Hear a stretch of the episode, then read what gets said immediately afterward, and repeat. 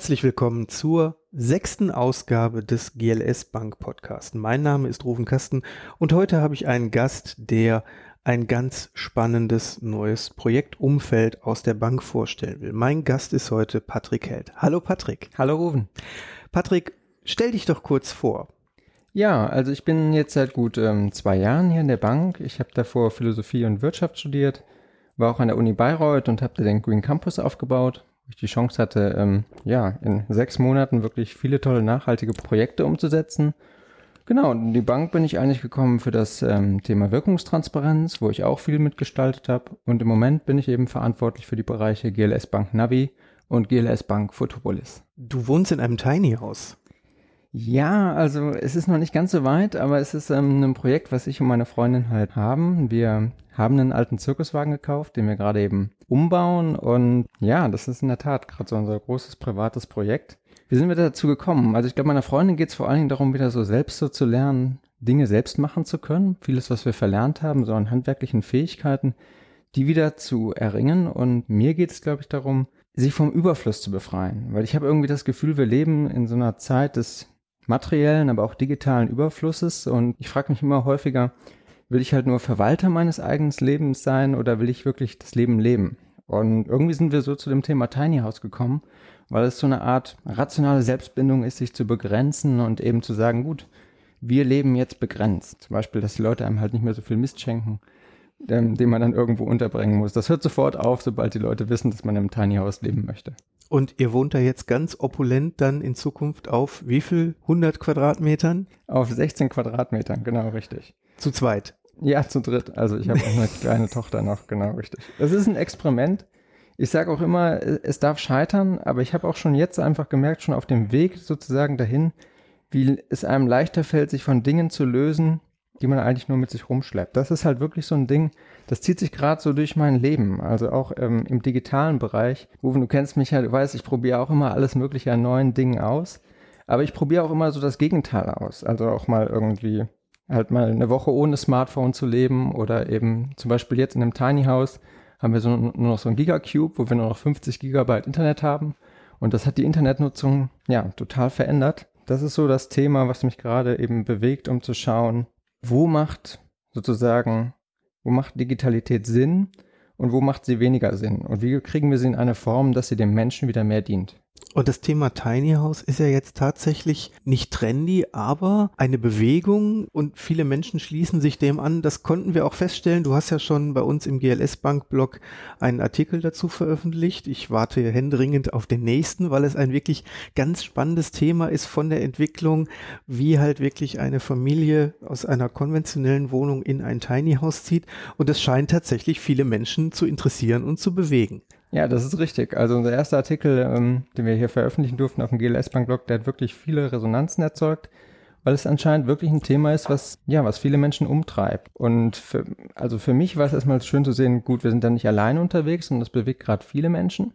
Und ich glaube eben, dass das eben daran liegt, dass die Menschen sowieso halt materiell eigentlich schon alles oder sehr viel haben, was sie eigentlich gar nicht brauchen, aber dass jetzt zu dem ganzen Materiellen eben noch die, das Digitale kommt. Also ich merke das halt auch bei mir selbst ich habe mein erstes Fotohandy irgendwie gekriegt, da war ich 19 und ich sortiere meine Fotos wirklich immer sehr, sehr gut aus, aber ich habe jetzt so 22.000 Bilder in meiner Mediathek. Und der ist halt dann irgendwann mal die Frage, sozusagen, möchte man eben, ja, nur noch die Dinge verwalten oder möchte man sie leben? Und das Thema Tiny House führt eben dazu, dass man sich ganz bewusst von materiellen Dingen trennt ja, dann haben wir diesen Blogartikel geschrieben und wir wollen auch noch mehr schreiben, weil ich sage immer, es ist ein Experiment, es kann auch scheitern, wir sind da ganz ehrlich und offen. Ja, und ich, ich kündige unsere Wohnung hier auch immer erst, wenn ich in dem Ding einen Winter überlebt habe. Aber wir haben jetzt eine Testwoche da schon drin verbracht. Es war wirklich schön zu sehen, mit wie wenig man auskommt und dann doch auch glücklich sein kann. Ja, wir sind auch dann einmal nochmal zurückgefahren in unsere Wohnung und das Einzige, was wir danach mitgenommen haben, was wir wirklich noch brauchten, waren irgendwie zwei Mehrfachstecker. Ja, und dann haben wir halt diesen Artikel geschrieben, genau, weil wir damals einen Standort gesucht haben. Also so ein, wir haben einen schönen Zirkuswagen, aber der wiegt leider eben auch acht Tonnen. Das heißt, das Ding ist super schwer zu bewegen. Und da braucht man Hilfe. Da braucht man zum Beispiel jemanden, der einen starken Traktor hat. Oder man braucht einen Ort, wo man den abstellen kann, was in Deutschland halt gar nicht so einfach ist. Und dann haben wir diesen Blogartikel geschrieben. Einen Tag später hat mich jemand angerufen, der schon seit 40 Jahren Kunden bei der GLS Bank ist und hat gesagt, hey, zieht das Ding zu uns, stellt ihn dann bei uns aufs Gelände. Und das ist ja genau das, was wir eigentlich wollen. Wir wollen Menschen, Kunden, Mitglieder, die Dinge haben, die vielleicht andere benötigen können, wenn es äh, darum geht, nicht nur Ländereien, auch, ich sage jetzt mal, eine Bohrmaschine oder Wissen oder Expertise zu verbinden. Und da kommen wir jetzt mal direkt zu deinem neuen Projekt. Das heißt Futopolis. Erklär doch mal den Hörern, was genau ist denn Futopolis? Ja, genau. Also GLS Bank Futopolis ist im Prinzip geboren aus dem Wunsch unserer Kunden und Mitglieder, wir wollen mehr miteinander zu tun haben. Das ist das, was die Kunden und Mitglieder der GLS Bank sozusagen schon lange zurückgespielt haben. Und dann haben wir gesagt, okay, gut, wir bauen eine digitale Community, einen Ort des Vertrauens, wo man eben den Kunden und Mitgliedern die Möglichkeit gibt, die Menschen in und um die Bank kennenzulernen. Im Prinzip ist das, was da auf dem Blog passiert ist, das, was in Zukunft auch auf Photopolis passieren soll. Wir haben nach einem Ort gesucht für unser Tiny House. Wir haben gewusst, hinter der GLS Bank verbirgen sich ganz viele Menschen, die das verstehen, die das nachvollziehen können. Und einen Tag später hatten wir sozusagen die Lösung für unser Problem. Und ja, wir hoffen eben, dass GLS Bank Photopolis als digitale Community eben genau solche Geschichten erzählt. Dass sich eben Menschen finden, die in eine ähnliche Richtung unterwegs sind, die die gleichen Werte teilen, gemeinschaftlich eben diese Welt sozial und ökologisch gestalten wollen. Und was sind genau deine Aufgaben bei Photopolis? Genau, also ich bin sozusagen, wenn du willst, so ein bisschen der Architekt dahinter. Ja, ich habe das Ding anderthalb Jahre sozusagen gestaltet und versucht auch zu überlegen, wie können wir vieles Dinge anders machen, als die andere große Community. Communities machen. Also zum Beispiel die größten Alleinstellungsmerkmale hinter Photopolis sind natürlich die Menschen, die sich dort treffen, aber natürlich auch die gigantische Expertise der Bank. Ja, also wir haben ja so viele tolle Leute hier in Bochum sitzen, die so viel Wissen haben und auch Herzblut haben hinter sozialökologischen Themen und denen ein Gesicht zu geben und da eben Austausch zu ermöglichen, und das auch den Kunden wieder mehr bewusst zu machen. Das ist so ein Ziel. Und dann natürlich ein Ziel war auch, ja, so ein anthropologiefreundliches digitales Design. Also wie machen wir wirklich Dinge anders? Wir haben natürlich Server, die aus 100% Ökostrom betrieben werden. Wir haben Server, die nicht in Kalifornien stehen, sondern hier um die Ecke, auf einem ähnlichen Level wie unser Kernbankensystem. Aber wir haben uns auch bewusst dann überlegt, okay, gut, wir machen zum Beispiel erstmal keine Likes oder ähm, wir versuchen auf Algorithmen, die selbst lernen sind, zu verzichten und machen erstmal eine schöne Baumstruktur. Oder wir haben auch überlegt, machen wir Öffnungszeiten von 7 bis 24 Uhr oder nicht. Wir werden es jetzt wahrscheinlich nicht machen. Aber so das war so meine Aufgabe im Prinzip zu überlegen, wie schaffen wir es, die Werte der GLS Bank ins Digitale zu übertragen. Und das ist halt eine ganz wichtige Aufgabe in einer Zeit, wo Digitalität und Finanzwesen auch immer mehr miteinander verschwimmen anderthalb Jahre Entwicklungszeit. Das ist relativ lang, aber wir wollten es ja auch ordentlich machen. Schon wer davon gehört hat, bei der Jahresversammlung 2016 gab es schon einen umfangreichen Vortrag dazu, Mitglieder zu vernetzen. Es gibt auch äh, kleine Projekte losgelöst von der Bank, auch initiiert von Mitgliedern. Da gibt es Mailinglisten, die also ganz deutlich zeigen, dass viele Menschen aus der Bank oder aus dem Umfeld der Bank sich tatsächlich so eine Vernetzungsmöglichkeit auch wünschen. Ist es denn aber dann eine Plattform, wenn wir sie mal so nennen, ist Photopolis eher für die jüngeren Leute? Nee, absolut nicht. Es ist im Prinzip für die Leute, die eben etwas bewegen wollen. Und wir haben das ja jetzt auch auf der letzten Jahreshauptversammlung eben vorgestellt und es kam querbeet durch alle Altersschichten Leute vorbei und wollten das nutzen, weil sie eben schon lange sich gewünscht haben, einen Austausch zu haben. Und das mit der Jahreshauptversammlung 2016 ist eigentlich eine, eine ganz schöne Geschichte, weil damals haben wir ja unsere Kunden oder unsere Mitgliederinnen gefragt, wie soll das Ding heißen? Und das war das Erste, was ich gemacht habe. Ich habe mir diese Zettel geschnappt und überlegt, welche Begriffe sind da gekommen. In der veganen Eisdiele nebenan habe ich mit einer Freundin diese Zettel durchgegangen. Ja, und dann haben wir uns überlegt, okay, was sind, das sind ja Begriffe und hinter jedem Begriff steht eine Idee. Und aus diesen Ideen sind dann sozusagen die einzelnen Module von Photopolis entstanden. Zum Beispiel die Projektschmiede oder die Denkbar. Das waren alles Begriffe, die auf diesen Zetteln standen. Und daraus ist es im Prinzip dann gebaut worden, designt worden und wir hoffen, dass es dann den unseren Kundinnen und Kunden und den Mitgliedern die Chance gibt, eben das umzusetzen, was sie sich für ihren sozialökologischen Wandel vorgenommen haben. Nun haben wir äh, sicherlich den einen oder anderen Hörer oder auch Interessenten, der sagt, oh, ich möchte da gerne mitmachen und am liebsten sofort reinschauen. Die offizielle Domain im Moment ist äh, futopolis.gls.de. Wir müssen aber die Erwartung an dieser Stelle etwas einbremsen mit dem offiziellen Launch. Das wird noch, äh, ja, ich denke mal so vier, vier bis acht Wochen dauern ungefähr. Also wir gehen vom Sommer aus. Wir haben aber schon eine relativ umfangreiche Beta-Phase hinter uns. Wie sind denn so die, das, die ersten Feedbacks der Beta-User? Ja, also die waren natürlich begeistert, ja, ähm, weil äh, im Prinzip sind ja viele im sozialökologischen Bereich auf der Suche nach Alternativen zu den gängigen Social-Media-Netzwerken. Gar keine Frage, Social Media ist gekommen, um zu bleiben, aber manche Menschen wollen eben bewusst einen Raum haben, wo eben ein höheres Vertrauen vorliegt. Und der ist eben bei der GLS Bank eben immer vorhanden, weil eben die Menschen, die hinter der GLS Bank stehen, eben diesen Vertrauensraum ausstrahlen, weil sie eben einfach die Werte der Bank eben auch teilen. Ja, wir hatten eine tolle Beta-Phase, wo wir viel Feedback bekommen haben und ich bin wirklich sehr gespannt, wie das dann im Laufe des Sommers aussehen wird, wenn wir sozusagen all unsere Kunden darauf einladen, da eben mitzugestalten. Und vor allen Dingen, das ist ja auch spannend, wir haben ja auch 23.000 tolle Firmenkunden, die ja auch dann ein Unternehmensprofil darauf kriegen und darüber, über dieses Unternehmensprofil in Photopolis in der Lage sind, Einträge im GLS Bank Navi zu machen. Was ist das? Das GLS Bank Navi ist eine App, die wir auch nebenher gebaut haben. Im Prinzip eine Karte, auf der die GLS Bank ihre eigenen Kreditprojekte zeigt, sodass eben jeder ähm, herausfinden kann in seiner näheren Umgebung, wo ist ein GLS-Projekt sodass du eben nicht zu irgendwie zu Starbucks gehen musst, um dir da Kaffee zu holen, sondern lieber zum Fräulein Café näher nebenan und das Geld eben so im sozialökologischen Kreislauf bleibt und nicht eben sozusagen an die bösen Firmen und Ketten fließt. Das heißt, wir sind gespannt, ob es in Zukunft auch äh, Impressionen oder Berichte von Kunden gibt, die vielleicht sogar Reisen danach gestaltet haben, an welcher Stelle in Deutschland sich ein GLS-Projekt befindet. Das klingt spannend. Und dass es Alternativen braucht, das haben wir ja auch im Bereich der Kommunikation in den Jahren festgestellt. Also wir arbeiten ja neben den klassischen Social-Media-Kanälen auch schon jetzt mit Alternativen wie zum Beispiel Ello.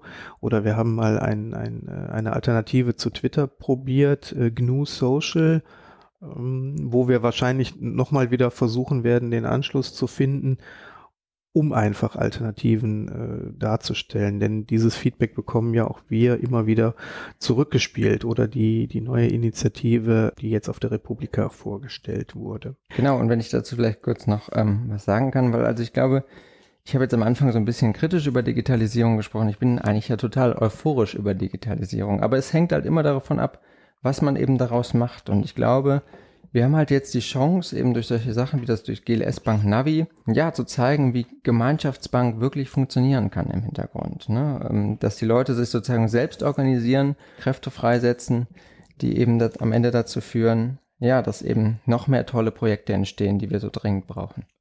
Jetzt hast du vorhin gesagt, es gibt verschiedene Module. Kannst du die mal kurz aufzählen? Also was erwartet denn die Menschen, die sich an diesem Netzwerk beteiligen wollen oder die sich einfach mit der GLS-Community verbinden wollen? Also im Herzen von Photopolis steht sozusagen die Projektschmiede. Dort kann einfach, können Projekte eingestellt werden. Es leitet einen auch so ein bisschen durch verschiedene Projektphasen durch, das halt sagt, okay, wir sind noch in der Findungsphase oder wir sind schon in der Umsetzungsphase. Nach einer kurzen Prüfung werden diese Projekte dann eben freigestellt, sodass eben andere Leute, die sich in der Nähe befinden, eben sagen können, ah, spannendes Projekt, da würde ich gerne hinzustoßen oder kann ich euch irgendwie helfen. Ein anderes Modul ist die Denkbar. In der Denkbar ist es im Prinzip ein öffentliches Forum, wo eben Fragen ausgetauscht werden im Bereich des sozialökologischen, eben auch in den in den Kategorien, die die GLS-Bank halt so hat. Da hoffen wir einfach, dass so eine Art Skalierung des Wissens halt stattfindet, dass eben Fragen, die immer wieder aufkommen, schon gleich da geklärt werden können, damit eben dann mehr wertvolle Zeit eben bleibt, um die individuellen Fragen von einem Projekt zu klären. Dann gibt es einen Gemeinschaftskalender, wo jeder sozusagen Events einstellen kann, sodass wir als GLS-Bank sozusagen nicht so länger das Nadelöhr für coole Events sind, die im Rahmen der GLS-Gemeinschaft passieren, sondern dass zum Beispiel, wenn der Christophorushof, was eine Behinderteneinrichtung hier in der Nähe ist, jede Woche ein cooles Studentencafé hat, dann interessiert das vielleicht nicht die Leute aus München, aber schon vielleicht die Leute aus Bochum. Und so können wir vielleicht helfen, eben über die einzelnen Module die Menschen mehr und mehr zusammenzuführen, auf dass sie eben ihre Kräfte bündeln. Das klingt nach einem Netzwerk, was auf Augenhöhe ist von dem Funktionsumfang mit den gängigen Netzwerken, die wir im Moment aus dem konventionellen Bereich kennen. Jetzt haben wir auch aktuell im Blog eine Serie zum Thema Medienkompetenz und immer wieder taucht das Wort Bubble oder Filterbubble auf. Bauen wir jetzt noch eine GLS-Bubble oder bräuchten wir nicht eigentlich mehr Austausch mit Menschen, die ganz anders denken? Ja, also das ist eine, eine wirklich gute Frage. Und ich habe mir ja über die Frage auch lange Gedanken gemacht. Wie du ja vielleicht weißt, ich habe auch viele Jahre auch im Asylbewerberheim geholfen in, in Bayreuth. Da zweimal in der Woche einen PC-Kurs gegeben und da habe ich natürlich schon viele Menschen auch getroffen, die jetzt nicht an der Uni waren oder eben aus ganz anderen Ländern und Kulturen kamen. Und ich habe das schon als unglaublich größere Bereicherung empfunden. Also das Schönste war eigentlich immer das Fußballspielen jeden Samstag wo ungefähr gefühlt 29 Nationen, Männer und Frauen gemischt, gemeinsam auf dem Bolzplatz zusammen gespielt haben. Aber damit das so möglich war, gab es eine Organisation in Bayreuth, die hieß Bund Stadt Braun. Und die war hauptsächlich getragen eben von Studentinnen und Studenten, die gesagt haben, wir müssen da jetzt was machen, wir müssen da Nachhilfe anbieten, wir müssen was zusammen organisieren. Und im Prinzip so sehe ich auch Photopolis. Also Havin To, der auf der letzten oder Generalversammlung war, hat gesagt, wir brauchen sozusagen kleine ähm, geschützte Räume oder Labore, wo Neues, also Neues wachsen kann, das dann sozusagen in die allgemeine Gesellschaft übertragen wird. Und ich glaube, so ein geschützter Raum soll Photopolis werden. Es soll keine Bubble werden. Es soll auch nicht im Digitalen stecken bleiben. Und da werden wir uns als Moderatoren auch alle Mühe geben, dass das nicht passiert. Aber manche Ideen brauchen halt erst so ein bisschen Schutz, um dann eben wachsen zu können, um dann eben auch Breitenwirkung zu erzeugen. Ich hoffe, dass uns das gelingt. Und beim Thema Schutz, äh, Datenschutz ist auch ein großes Merkmal, was ihr euch auf die Fahne geschrieben habt. Das heißt, es werden keine APIs geben, die irgendwelche werbetreibenden Dinge zulassen, habe ich gehört. Genau, das ist halt das, das Schöne. Ähm, also man muss natürlich sagen, klar, also Digitalisierung in dem, also ist für uns auch ein neues Gebiet und wir sind da immer offen für Feedback und um zu lernen, aber wir haben einen ganzen großen Vorteil. Also wenn ich zum Beispiel mit anderen nachhaltigen Kartenanbietern schreibe oder mit anderen nachhaltigen Communities, früher oder später brauchen die immer ein Geschäftsmodell, um eben Programmierer zu bezahlen, um Server zu bezahlen. Und dann ist es halt ganz schnell mit den hohen Ansprüchen hinter Datenschutz und Daten vorbei. Das Schöne ist wir als GLS Bank haben die Bank als Geschäftsmodell. Wir haben auch den GLS Beitrag, der eben jetzt solche Projekte ermöglicht. Und deshalb können wir ganz klar sagen, wir freuen uns, wenn sich die Leute darauf austauschen. Wir freuen uns, wenn daraus neue Projekte entstehen, die vielleicht auch in irgendwelchen Finanzierungen münden. Aber wir werden nicht mit euren Daten spielen. Wir werden sie nicht verkaufen, wir werden sie nicht weitergeben, sondern dieses Netzwerk ist wirklich gemacht für euch, um euch auszutauschen in einem Raum des Vertrauens. Und wie komme ich da jetzt rein? Als Kunde, als Interessent? Genau, also der aktuelle Plan ist im Prinzip, dass die Firmenkunden angeschrieben werden, dass sie sozusagen nochmal ihren persönlichen Zugang eben per Brief bekommen und dass du als Privatkunde über deinen Online-Banking-Postkorb einen Zugang kriegst, über den du dich dann in Photopolis anmelden kannst. Und wir hoffen, dass das im Laufe dieses Sommers funktioniert. Firmen und Privatkunden in einem Netzwerk, also auch hier ein, ein Austausch auf, auf Augenhöhe? Ja, also weil die, die Grenzen sind ja manchmal spielend, ne? Ähm, und wir wünschen uns ja immer mehr, dass mehr und mehr Leute auch den Mut haben, selbst sozusagen äh, da was anzustoßen oder sich vielleicht auch selbstständig zu machen. Genau, es wird verschiedene Profile geben. Es gibt einmal Profile sozusagen für, für die Mitarbeitenden, dann gibt es Profile für Privatkunden, dann gibt es Profile für Firmenkunden, sodass halt jeder eben die Dinge über sich angeben kann und die er über sich angeben möchte. Eben alles, was dem Austausch dient. Dafür sind die Profile da. Und wo viel Austausch ist, da ist natürlich auch äh, meistens viel Diskussion. Jetzt werdet ihr als Community Manager dann auch gefragt sein, du und der Kollege Johannes von Streit. Wie werdet ihr das angehen? Und wird es für euch schwierig sein, dort äh, das Private und das Dienstliche voneinander zu trennen? Ja, also wenn du dir so ein bisschen mein Leben anschaust, dann gab es, glaube ich, nie eine klare Trennung zwischen dienstlich und privat, weil irgendwie Genau, dir geht's wahrscheinlich ähnlich rufen. Also es gibt halt Menschen, die haben halt in sich drin den, den Drang, Dinge zu bewegen. Und bei mir war das immer das Politische oder auch das Sozial-Ökologische. Danach habe ich mein Studium ausgewählt, danach habe ich meinen Arbeitgeber ausgewählt, danach habe ich meine Bank und meinen Stromanbieter ausgewählt. Klar, es ist eine neue Herausforderung. Ich hoffe auch, dass uns die Menschen, die auf Photopolis sind, es uns da auch ein bisschen leichter machen, indem sie sozusagen selbst für eine positive Grundstimmung sorgen und selbst aufpassen, dass eben der Diskurs eben ja nicht ins Negative abschwappt, sondern wir sind ja da, um uns nicht gegenseitig irgendwelche Textbausteine an den Kopf zu werfen, sondern eben um gemeinsam was zu bewegen. Wir werden am Anfang schon relativ rigide darauf achten, dass das auch passiert, weil nicht, weil wir irgendwie Leute im Austausch hindern wollen, sondern einfach, weil ich manchmal auch das Gefühl habe, dass die Leute, sobald sie irgendwie anfangen, Texte zu schreiben, plötzlich Dinge sagen, die sie so face to face nie sagen würden. Aber das kann eben auch ins Positive laufen. Von daher schauen wir einfach mal, was uns da erwartet. Aber insgesamt bin ich eigentlich ziemlich zuversichtlich, dass das gut wird, weil man muss sich immer überlegen, hinter der GLS Bank stehen 220.000 Kundinnen und Kunden. Da werden immer mal 40 dabei sein, die sagen wir mal etwas schwieriger sind. Aber wegen den 40 bremse ich doch nicht irgendwie gefühlte 180.000 Menschen aus, die wirklich da draußen sind, um was zu bewegen. Und das ist das Ziel, diesen 180.000 eine Community zu geben, wo sie Spaß haben, wo sie sich treffen und wo dann reale Dinge entstehen. Und reale Dinge entstehen, das bedeutet, man braucht auch den ein oder anderen spannenden Inhalt. Die sollen ja die, im Wesentlichen von den Nutzern und Nutzerinnen kommen. Was werdet ihr unternehmen, dass sich auch, ja, Leute einbringen, die dann als Content-Kreatoren, wie man heute auch sagt, User-Generated Content-Publizisten dort einbringen werden? Ja, also da sitzen wir ja an, bei der GLS Bank direkt an der Quelle im Prinzip, weil die ganzen tollen Leute, die was bewegen wollen und äh, Dinge erstellen, die kommen ja häufig auch direkt zu uns. Wir werden natürlich überlegen, halt ja auch die Crowd mit einzubinden, dass wenn die neue Projekte haben, dass die gleich drinstehen dann ja, soll es ja auch bald eben die Möglichkeit geben, hier noch mehr Startups zu fördern, dass die sich auch gleich daran vorstellen können. Aber ich glaube eigentlich, also sobald die Leute wissen, dass es das gibt und das Grundprinzip verstanden haben, wird der Content schon kommen. Ansonsten baue ich natürlich auch auf dich rufen und auf andere Leute mit einem großen Netzwerk, dass wir eben gemeinsam Menschen finden, die eben Lust haben, sich da zu präsentieren. Ich selbst kenne auch eine ganze Menge Leute. Ja, unser Projekt steht auf jeden Fall schon drin. Eine Bank, die eigentlich Finanzdienstleister ist und jetzt aber ein ökosoziales Netzwerk aufbaut. Warum verlässt die Bank mit Photopolis eigentlich dann ihr Kerngeschäft? Ja, das ist die Frage, ob ähm, die GLS Bank da wirklich sozusagen ihr, ihr Kerngeschäft verlässt oder ob sich einfach nur in ein neues Medium kleidet. Also es war ja immer schon das Kerngeschäft der GLS Bank, sozialökologische Menschen zusammenzubringen. Also so ist die Bank entstanden durch Leih- und Schenkgemeinschaften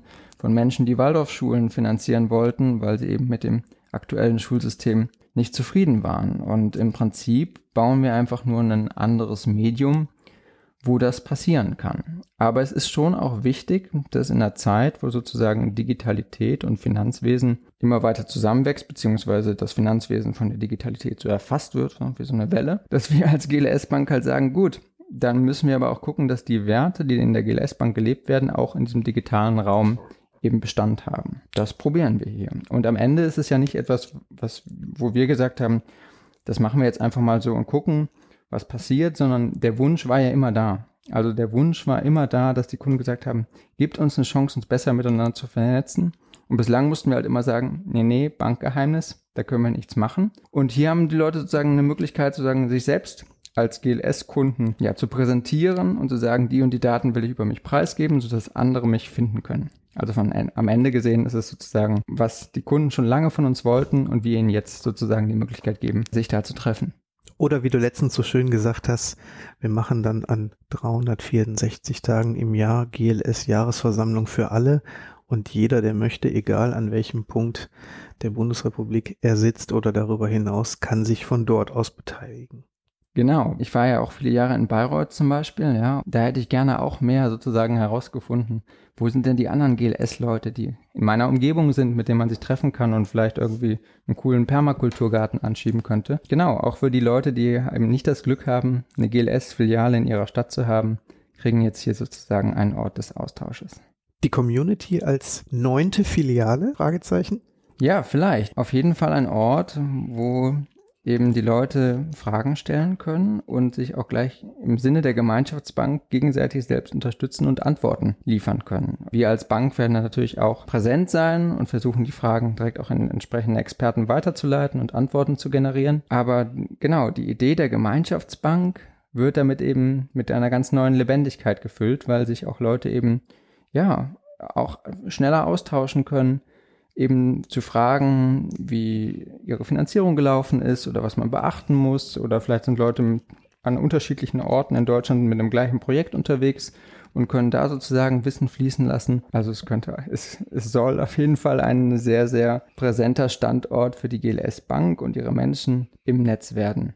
Ein super spannendes Projekt, finde ich, der ja nahezu gefühlt äh, jedes Netzwerk, was es äh, aktuell gibt oder gab, ich habe auch schon ordentlich Netzwerke sterben sehen, ausprobiert hat oder probiert. futopolis.gls.de. Ich danke dir recht herzlich für deine Zeit. Sie ist schon wieder an uns vorbeigeflogen, aber auch dich frage ich natürlich wie immer, bist du Podcast-Hörer? Ja, ich bin seit vielen Jahren Podcast-Hörer. Ich habe damit ja neben dem Studium äh, wirklich viele tolle Dinge erlebt und erfahren und gelernt. Ähm, also zum Beispiel habe ich äh, lange von BBC Radio 4 die Podcast von Michael Sandel gehört oder auch von Dan Ariely, Arming the Donkeys, ein, Podcast zu Behavioral Economics. Also Podcasts begleiten mich im Prinzip eigentlich, seitdem es auf dem iPhone die Podcast-App gibt. Und von daher war das auch heute ganz besonders spannend und aufregend, mal selbst in einem mitzuwirken. Dafür danke ich dir recht herzlich. Wer Fragen hat zum Podcast, der schreibt uns einfach an blog.gls.de. Wer nochmal den schönen ersten Artikel zum Tiny House lesen möchte, der schaut einfach in den GLS-Blog und wir sagen für heute Tschüss, ciao und auf Wiederhören.